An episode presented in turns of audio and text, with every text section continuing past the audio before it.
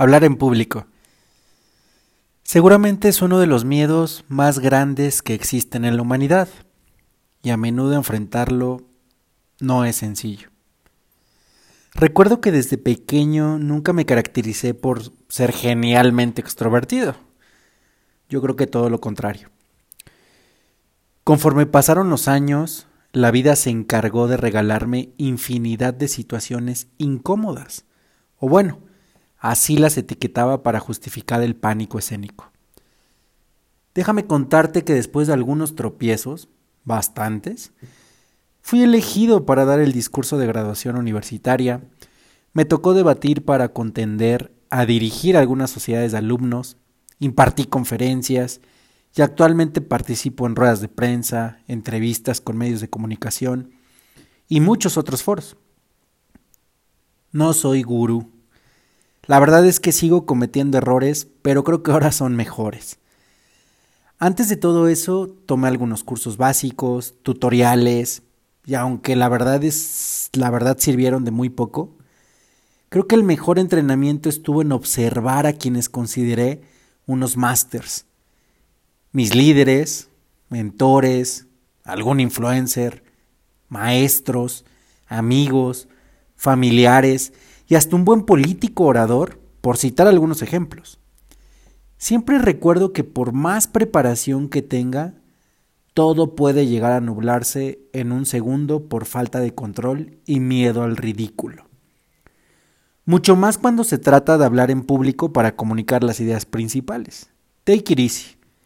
A manera de consejo, observa, observa y vuelve a observar a los mejores por todos los dioses, practica antes de exhibirte y empuja las mejores formas de conectar con tu audiencia, hasta lograr transmitir energía, ecuanimidad y mucho temple.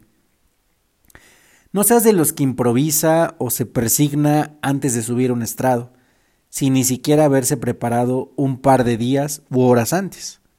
Abandona esa idea mediocre, por favor. Como muchas cosas en la vida, la repetición es una aliada para derrotar a la inseguridad y el nerviosismo que en ese momento te acompañan. Sé natural, sé espontáneo, sé creativo.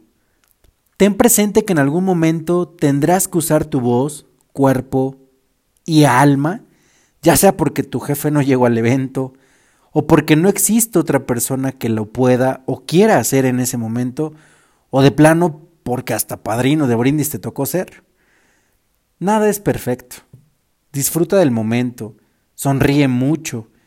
Al final, recapitula lo bueno, lo malo y lo que debes mejorar. Yo tengo una regla que me ayuda en esos momentos, que la denominé ABC. Ser atento, ser breve y ser conciso.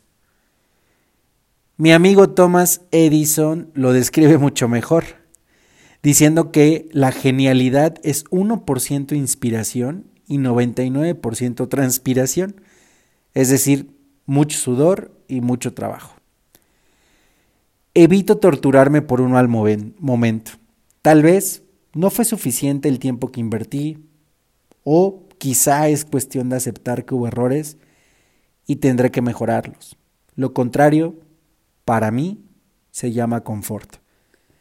Por último, mientras más abraces la incomodidad, el resultado será más placentero.